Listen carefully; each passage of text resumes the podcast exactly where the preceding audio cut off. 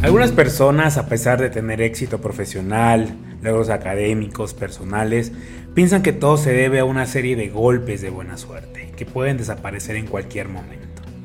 Pues sí, estamos hablando de algo que posiblemente has escuchado con mucho mayor frecuencia últimamente, el síndrome del impostor. Eso que te hace pensar que nunca estás a la altura de las circunstancias, que te hace creer que no mereces eso que obtuviste como producto de tu trabajo. Son muchas las causas, pero muchas más las consecuencias, y de eso hablaremos hoy con mi querida amiga Laura García, licenciada en psicología con especialidad en manejo de estrés y ansiedad, desarrollo humano y gestalt y hablaremos sobre qué es el síndrome del impostor, cómo darnos cuenta que lo estamos experimentando, en dónde surge, cómo lidiar con las comparaciones y las expectativas, qué rol juega la herida de la injusticia, qué son las creencias limitantes, cuál es el papel de papá y mamá en este tema, qué tanto nos debemos exigir nosotros mismos y mucho, mucho más. Te doy la bienvenida al episodio 22 de la tercera temporada de Cositas de Niños. En Cositas de Niños hablaremos de esos temas que nos hacen sentirnos vulnerables eso de lo que nos dijeron que no podíamos hablar. Junto a expertos y amigos abriremos la conversación a todos esos asuntos de los que necesitamos platicar y conoceremos las historias que inspiran de personajes que han luchado por llegar hasta donde están. Recuerda que puedes suscribirte a nuestro canal en las distintas plataformas y calificarnos para llegar a más personas. También estamos en Instagram, en Facebook y en TikTok como Cositas de Ninos el podcast y en Twitter simplemente como Cositas de Ninos. Yo soy Víctor Cuevas y esto es Cositas de Niños tercera temporada, un espacio de encuentro contigo. Como lo vieron, vamos a hablar de un tema pues que nos atañe creo que a la mayoría. Es un tema que muchos lo padecemos, que no lo aceptamos. Y pues creo que no había mejor persona para hablar de este tema que este, con Laura, que es el regreso triunfal de Lau a cositas de niños, porque desde el año pasado no está, pero bueno, ya sabes, se cotiza, ella es una mujer muy cotizada, una, una psicóloga muy cotizada, chicos, y hay que agradecer que tuvo un espacio en su agenda para estar aquí. Lau, muchas gracias por estar aquí de regreso por fin. ¡Eh! Hemos vuelto, Vic. Finally. bueno, que les voy a contar, ¿eh? Tenemos 40 minutos echando el chisme antes de grabar. Así es. Así es. Teníamos que ponernos al, al, pendiente de todo lo que había sucedido en un año casi de no haber grabado. ¿Estás de acuerdo? Un año, Lau. Pues que desde, desde, febrero del año pasado. Casi. Sí, porque, sí, porque tu, tu episodio de, de, de, octubre lo grabamos el año anterior. Ante. anterior. Este, pero qué bueno que estás de vuelta, Lau. Por favor, no te vuelvas a ir porque te extrañamos demasiado. Aquí estaremos este, con muchos más temas. Y, y sabes que te queremos mucho. Y vamos a hablar hoy del síndrome del impostor, que pues tú, tú, tú, me vendrás a decir si es verdad o es mentira, pero es uno de los, de los temas pues más actuales, creo yo, en estos momentos. Súper actuales, y no solamente en el sentido laboral, porque muchas veces lo llevamos allá, ¿no? Como síndrome del impostor en el trabajo. Creo que también tiene mucho que ver con eh, cómo me paro frente a otros y cómo eh, siento que soy un impostor, no solamente en lo laboral, en lo personal, en lo social, ¿no? Y, y cómo el tener lo que tengo actualmente, eh, siento o percibo que no, no lo merezco, ¿no? Entonces, hay mucho miedo, hay mucha culpa de tener las cosas o tener las relaciones que tenemos porque pensamos que no somos merecedores de ellas en todos los sentidos. Entonces, Creo que es un tema muy interesante. Em, me llama mucho la atención, sobre todo como cómo se le puso, ¿no? Como síndrome del impostor. Muchas veces cuando escuchamos síndrome, lo, no sé si te pasa, pero, pero muchas veces como que la gente lo lleva a la enfermedad, como que es algo relacionado a la enfermedad. Y síndrome tiene más que ver con esta, este cúmulo de, de, de características que se relacionan con un estado específico de la persona. Entonces, eh, hay una psicóloga que se llama Paulina Clance y Paulina Clance fue la pionera en, este, en esta exploración del síndrome del impostor. Entonces, ella digamos que fue la que le puso el nombre al síndrome del impostor porque ella en su experiencia personal se empezó a dar cuenta de que cada vez que em, cambiaba de trabajo o la retaban en algo nuevo, su experiencia interna era, era fuerte en el sentido de, percibir que no iba a ser suficiente o que no iba a ser capaz de poder estar a la altura de lo que se le estaba pidiendo, aunque sí lo estaba y aunque sí lo lograba, ¿no? Que creo que esa es la parte interesante. Entonces, el síndrome del impostor tal cual es la experiencia interna a través de la cual una persona cree que no es tan competente como otros creen, ¿no? O como, o como sus éxitos lo van demostrando. Entonces, ellos piensan que más bien como que el éxito tiene que ver con, como con un golpe de suerte, como de chiripa llegué acá, ¿no?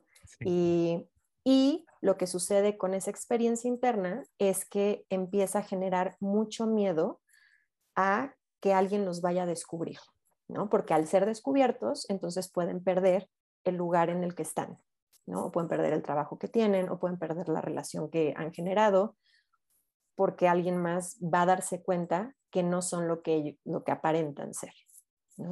¿Y cuáles son esos, bueno, cuáles son los signos o cómo nos podemos dar cuenta que estamos pues, pues padeciendo este síndrome del impostor? O sea, hay como red flags que nos llevan como a darnos cuenta de, a ver, pues creo que, creo que estoy entrando a esto.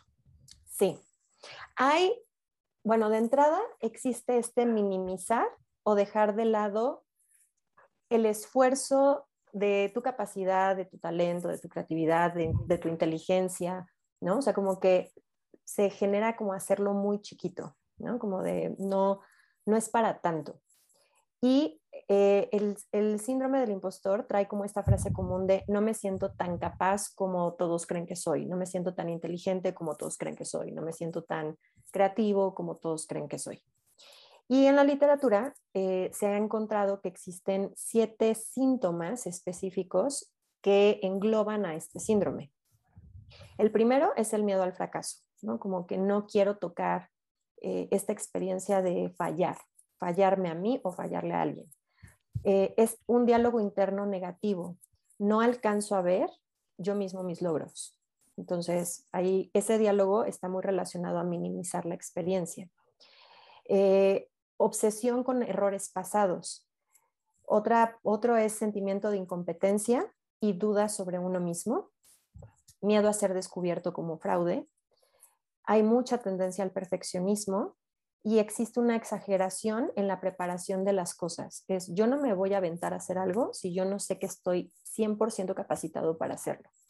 Entonces, estos siete puntos son los pilares bajo los cuales una persona que experimenta síndrome del impostor va a, mm, va a estar navegando ¿no? en la experiencia de lo nuevo, en la experiencia del trabajo, en la experiencia de las relaciones que va teniendo.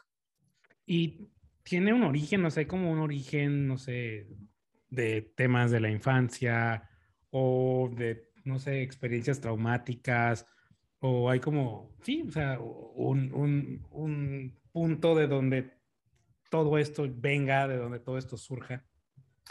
Em, es muy interesante porque este fenómeno es multifactorial. ¿Qué quiere decir? Que el síndrome no tiene una causa específica. Su origen puede venir de un aspecto neurológico, psicológico o social, o los tres.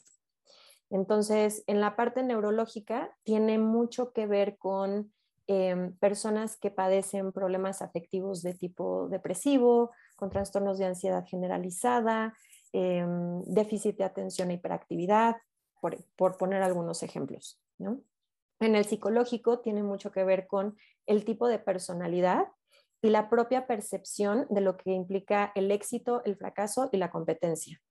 Esto está muy relacionado, por ejemplo, a la parte, la, percepción se genera a través de la historia de vida. Entonces, si yo tuve unos papás sumamente exitosos, eso puede generar que la percepción que yo tenga de éxito, fracaso y competencia esté muy relacionada a lo que yo vi en papá y mamá. Entonces, si yo veo que papá y mamá son la eminencia en su trabajo y nunca fallan y todos les aplauden, pues ese va a ser mi estándar y entonces yo voy a querer llegar a eso o más. Y la parte social es muy interesante eh, porque existen dos puntos importantes que generan o que pueden detonar este síndrome del impostor. El primero es la comparación y el segundo es la sobreestimación. Entonces, en la infancia, estos dos aspectos eh, pueden propiciar que la persona ya de adulto empieza a generar eh, esta experiencia de sentirse como un impostor dentro de, sus actividades. La comparación tiene que ver con estas experiencias de es que tu hermano es mejor o no eres bueno en la escuela o porque no eres como X persona. Todas esas em, mensajes comparativos son los que pueden llegar a detonar esto. O por el contrario, eres el campeón, no esperábamos menos de ti, eres el mejor, es que eres un genio, es que eres lo máximo. Entonces, todo ese diálogo y todos esos mensajes lo que van a generar es que tú no puedas, tú no puedas equivocarte, porque terminas con la etiqueta de eres perfecto, ¿no? Y no puedes, no puedes bajar de ese estándar. Entonces, eso lleva a la persona a experimentarse desde ese lugar. Y estamos regresando a un tema que tocamos en episodios anteriores con Elías justamente, que era lo de las huellas de la infancia. ¿Cómo es que la infancia pues define tu adultez? Total. Y tocaste dos puntos importantes, creo yo, y sí me gustaría como rascar un poquito en ellos. El primero, el, el tema de compararte con tus padres. O sea, si tus padres son exitosos, si tus padres son una eminencia en lo que hacen, pues es como te dicen, ¿no? Es que te dejan la vara alta, ¿no? Pues, tienes que llenar, tienes que ir más allá de cómo uno puede ir luchando con eso, o sea, porque finalmente pues siempre vas a, vas a ir en la vida, pues siempre vas a, si no es que vas a crecer bajo la sombra de tu padre o de tu madre, este, sí te van a estar comparando eventualmente, ¿no? O sea, si, ellos son médicos y tú estudias medicina, siempre te van a decir, ah, es que ellos son una eminencia, tú también tienes que ser una eminencia. Entonces, ¿cómo lidiar con eso? ¿Cómo ir, pues, a, lo largo de, tu, formación lidiando con todo eso? Digo, hay muchísima carga social y muchas veces esa carga social no es sencilla de, de cambiar a menos que entres a un proceso pues ya más profundo, más terapéutico, donde empieces a trabajar a profundidad tu historia, ¿no? Algo que sucede sobre todo con estas em, figuras de autoridad que son como eminencias, por lo general esas figuras tienden a tocar la herida de la injusticia. La herida de la injusticia en la infancia es una herida en donde como que los cuidadores primarios son súper exigentes, o sea, en demasía. Y entonces todo el entorno de los niños se vuelve como esta crianza autoritaria y, súper distante, como de, como que nunca es suficiente. Y por más que el niño haga, nunca va a ser suficiente. Entonces, el síndrome del impostor tiene mucho que ver con esa sensación de que por más que yo genere, internamente no está el discurso y, no puedo interiorizar que estoy logrando cosas porque siempre estoy viendo lo que falta. Mi atención siempre está en lo que me enseñaron ya lograste esto, qué bueno, pero falta esto. Ya lograste esto, qué bueno, pero falta esto. O no has alcanzado esto. Y ahí es donde aparece también la comparativa. Pero no eres como tal, ¿no? Entonces, claro, el entorno tiene mucho que ver con que eso se, mantenga o eh, también empezar, ya como adulto, uno puede empezar a elegir también los espacios en donde quiere estar y las relaciones que quiere cultivar y fomentar. Entonces, primero es darse cuenta de que el espacio en el que crecí es un espacio de mucha demanda, ¿no? Y de mucho em, buscar este perfeccionismo de tienes que ser o tienes que alcanzar. Existe mucho también esta experiencia de las etiquetas. Tú tienes que ser como, tú tienes que alcanzar esto, tú tienes que lograr tanto. Entonces, cuando aparece esa experiencia en tu vida y es un mensaje constante a lo largo de 20, 30, 40 años, claro que el trabajo de, quitarnos ese chip implica empezar a crear un diálogo diferente, primero con uno mismo y empezar a validar a través de, mm, diferentes herramientas esos logros que nunca nadie me enseñó a validar. ¿No? Es como empezar a construir la validación personal desde diferentes em, herramientas terapéuticas, desde, también desde, hay, hay, un, hay una herramienta muy importante dentro, de dentro de la, del enfoque cognitivo-conductual que tiene que ver con estas creencias limitantes. Las creencias limitantes son estas creencias que se instalan en mí, pero que no me dejan avanzar.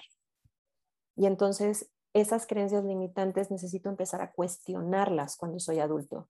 no comprármela como no soy suficiente y ahí me quedé, sino es como no soy suficiente, ok, espérame, en dónde sí soy suficiente, en dónde no soy suficiente, abrir como el discurso de ese diálogo y empezar a cuestionar el diálogo para empezar a darme cuenta de que no es, un, no es una generalidad, no es que no soy suficiente en nada, es en donde sí, en donde he tenido pruebas de experiencia, en donde sí he sido suficiente, en donde quién me ha dicho que sí soy suficiente.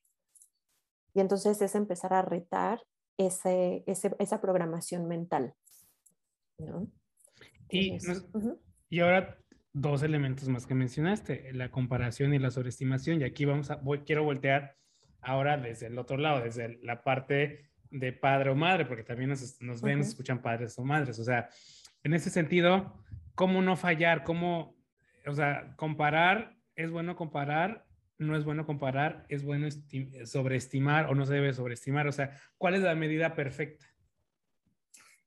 Creo que no hay medida perfecta, creo que cada individuo, y por eso dicen que papá y mamá siempre van a ser los, eh, los que van a generar nuestros mayores traumas, porque eh, a pesar de que ellos hagan lo mejor que pueden con lo que tienen, no hay duda de que cada individuo necesita algo muy específico.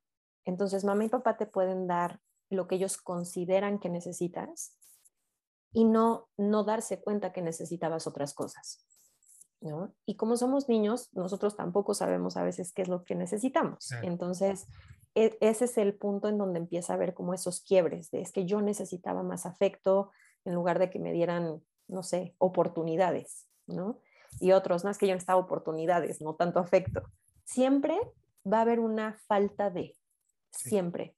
Por eso siempre hay, eh, hay esta experiencia de que mamá y papá pues no nos van a dar todo lo que necesitamos, ¿no?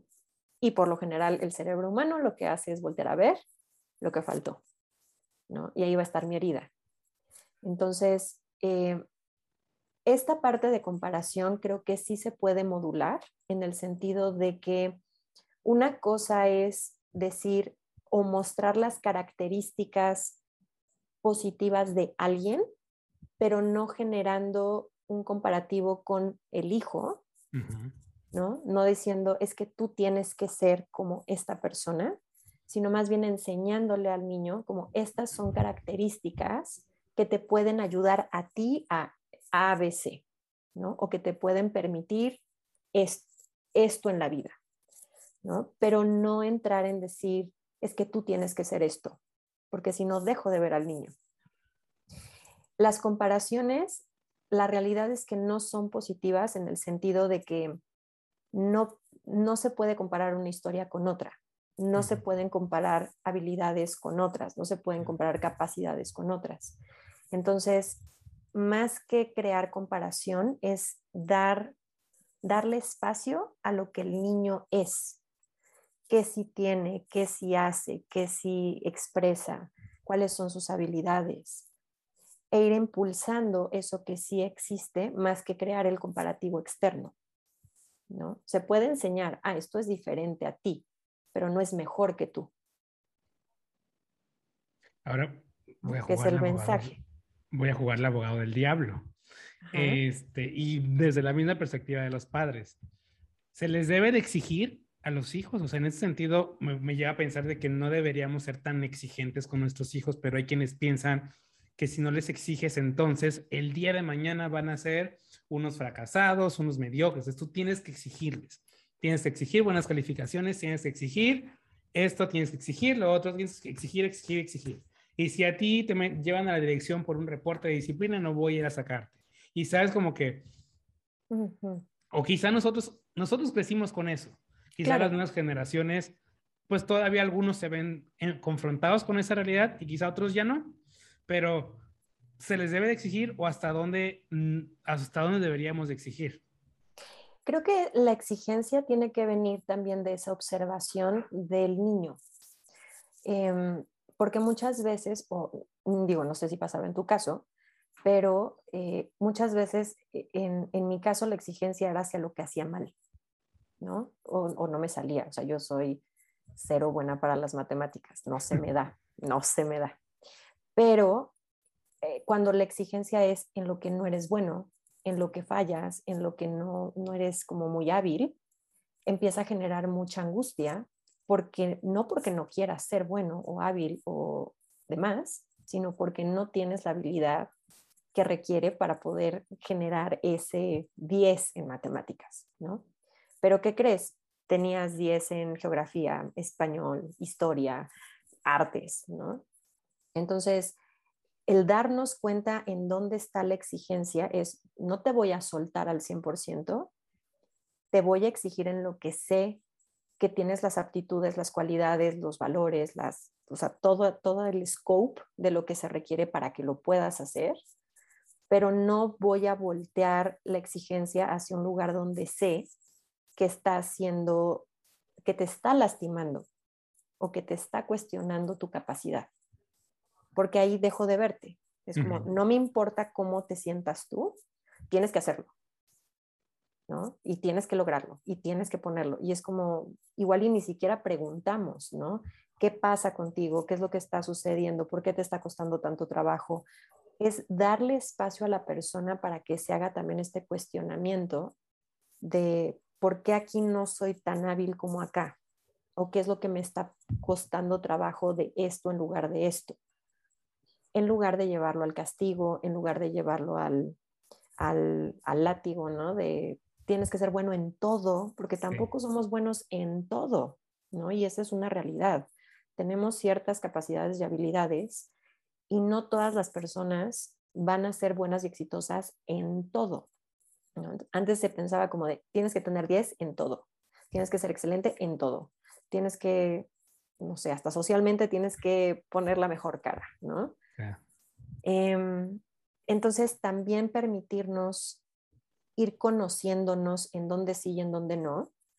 Creo que es, sí, crear exigencia, pero a partir desde, de, un lugar en el que la persona sepa que puede desarrollar esas habilidades, sepa que puede crecer en esas habilidades y no que se esté cuestionando con lo que no puede o con lo que no, hasta cierto punto, hay veces que ni nos interesa. ¿no? Sí, y, bueno, te me adelantaste un poquitín y qué bueno que lo hiciste, que era qué tanto nos podemos o nos debemos exigir nosotros. Yo te lo decía hace rato, por ejemplo, estábamos hablando de que este, nosotros estudiamos en Cholula y que yo le decía a Lau, es que yo siento que decir que estar regresando a Cholula y estar como retomando muchas cosas que hacíamos en Cholula, pues para mí es que no he trascendido a la universidad, ¿no? Entonces, igual para mí es un sentimiento, pero pues igual otros tienen otros sentimientos que los frustran, ¿no? De que los hace sentir menos, ¿no? Que no se, que sienten que no han roto el cascarón. ¿Hasta dónde nosotros deberíamos exigirnos y hasta dónde no? Creo que eso tiene mucho que ver con, hay un término que se llama como el observador. Todos tenemos un observador. Esto quiere decir la forma en la que vemos las cosas es el observador que tenemos. Entonces, si yo tengo un observador que todo el tiempo me está diciendo que lo que hago está mal, es lo que estoy viendo todo el tiempo. ¿no? Y entonces la autoexigencia va a aumentar, no porque necesita aumentar, sino porque mi observador me está exigiendo que aumente. ¿Y ese observador de dónde vino? De mi historia, del discurso de mamá y papá, de, eh, no sé, de experiencias previas, de un castigo que tuve muy fuerte, de algún trauma que tuve en, otro momento de mi vida. Entonces, el observador se va construyendo. Cuando yo soy consciente de mi observador, puedo cuestionarlo y puedo decir, a ver, la forma en la que me estoy contando esto es que yo tengo que ser buena en todo. ¿Por? O sea, ¿a dónde me lleva a ser buena en todo? ¿Qué ganancias tengo de ser buena en todo o de aparentar ser buena en todo? Y entonces ahí puedo empezar a como autodescubrirme y decir, de entrada, ¿yo quiero ser buena en todo?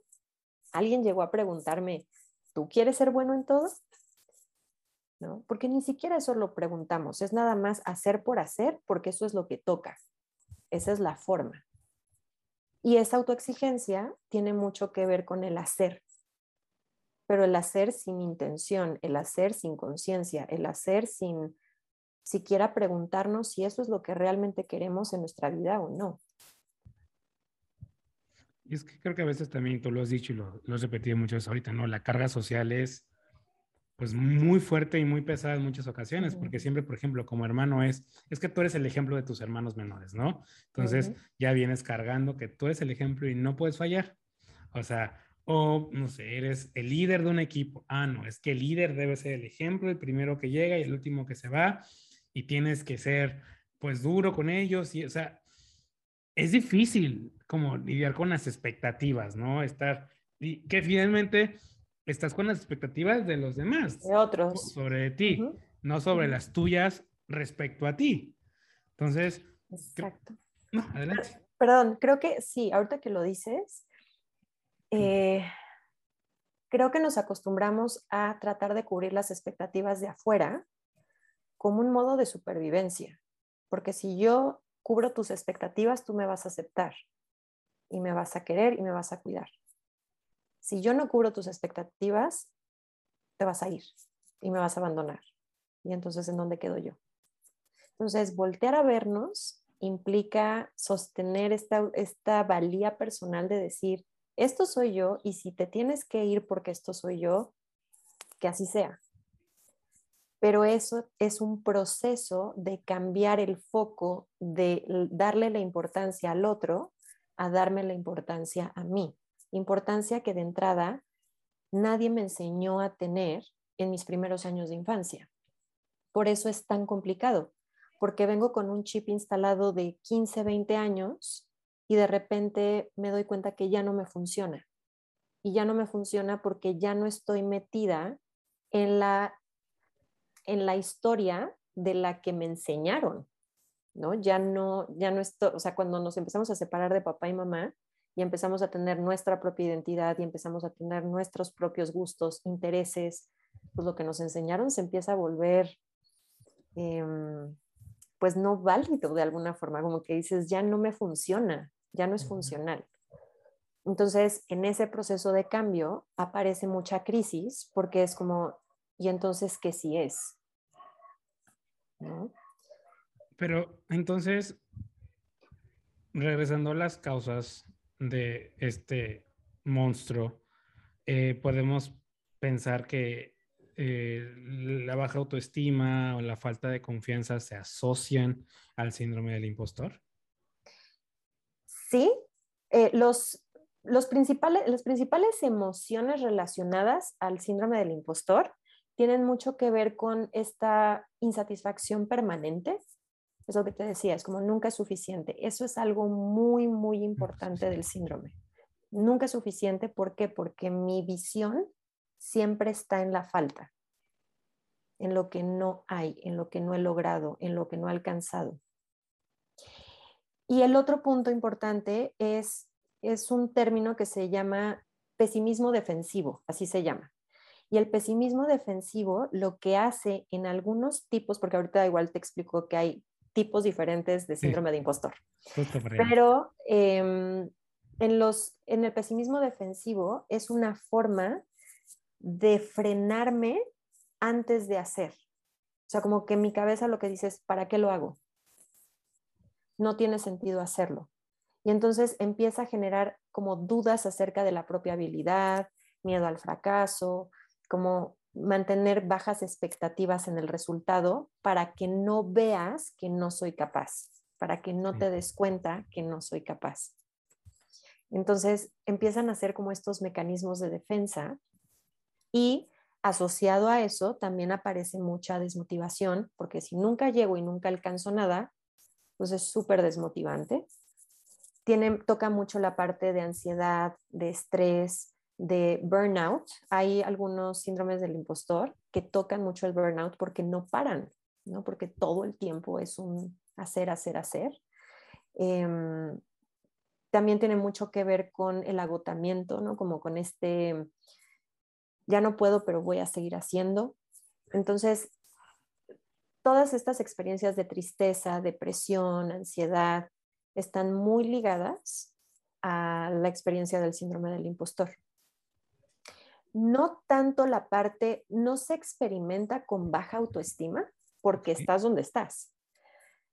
Lo que sucede es que yo creo que hay mucho más miedo y culpa En la experiencia de decir, no me vayan a cachar.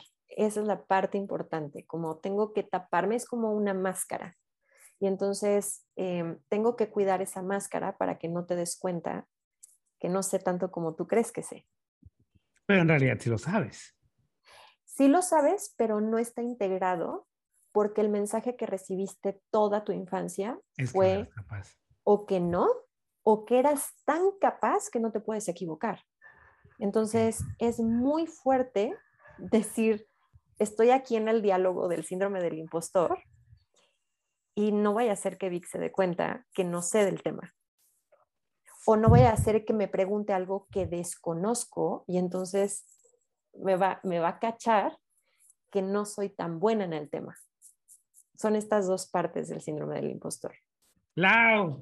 ¡Qué cosa tan azul! y lo mencionaste, hay cinco tipos distintos de impostores. En el próximo episodio demandan demasiado, que todo el tiempo tienes que estar al 100 y que tiene... Es eso, es como estoy desarrollando esta personalidad que no puede fallar. Este background de información, yo no me voy a aventar a hablarte del tema, yo no voy a aventarme a, no sé, meterme a hacer un currículum donde quizás no sepa cierta, o sea, hasta que yo no tenga todo del, del CV que me están pidiendo, no voy a aplicar. Ahí está el miedo se van a dar cuenta de lo que no hay, se van a dar cuenta de lo que, de lo que no tengo, de lo que no soy capaz. Entran en esta experiencia de decir, no me quiero exponer. Y en no exponerme, no quiero eh, hacer preguntas, no quiero em, entrar como al descubierto para que no te des cuenta que no sé. ¿Qué pasa? Aprendes a que cuando preguntas va a haber en automático una represalia. Tratas de evitar la represalia. Entonces, son experiencias en donde lo de atrás se empieza a mostrar adelante. Entonces, yo a lo largo de mi vida he podido tener 50 logros, pero no, no están siendo tangibles para mí hoy. Gracias por acompañarme en este episodio. La próxima semana termina mi conversación con Laura. Si te gustó el episodio, por favor, dale pulgar arriba o like en tu plataforma favorita.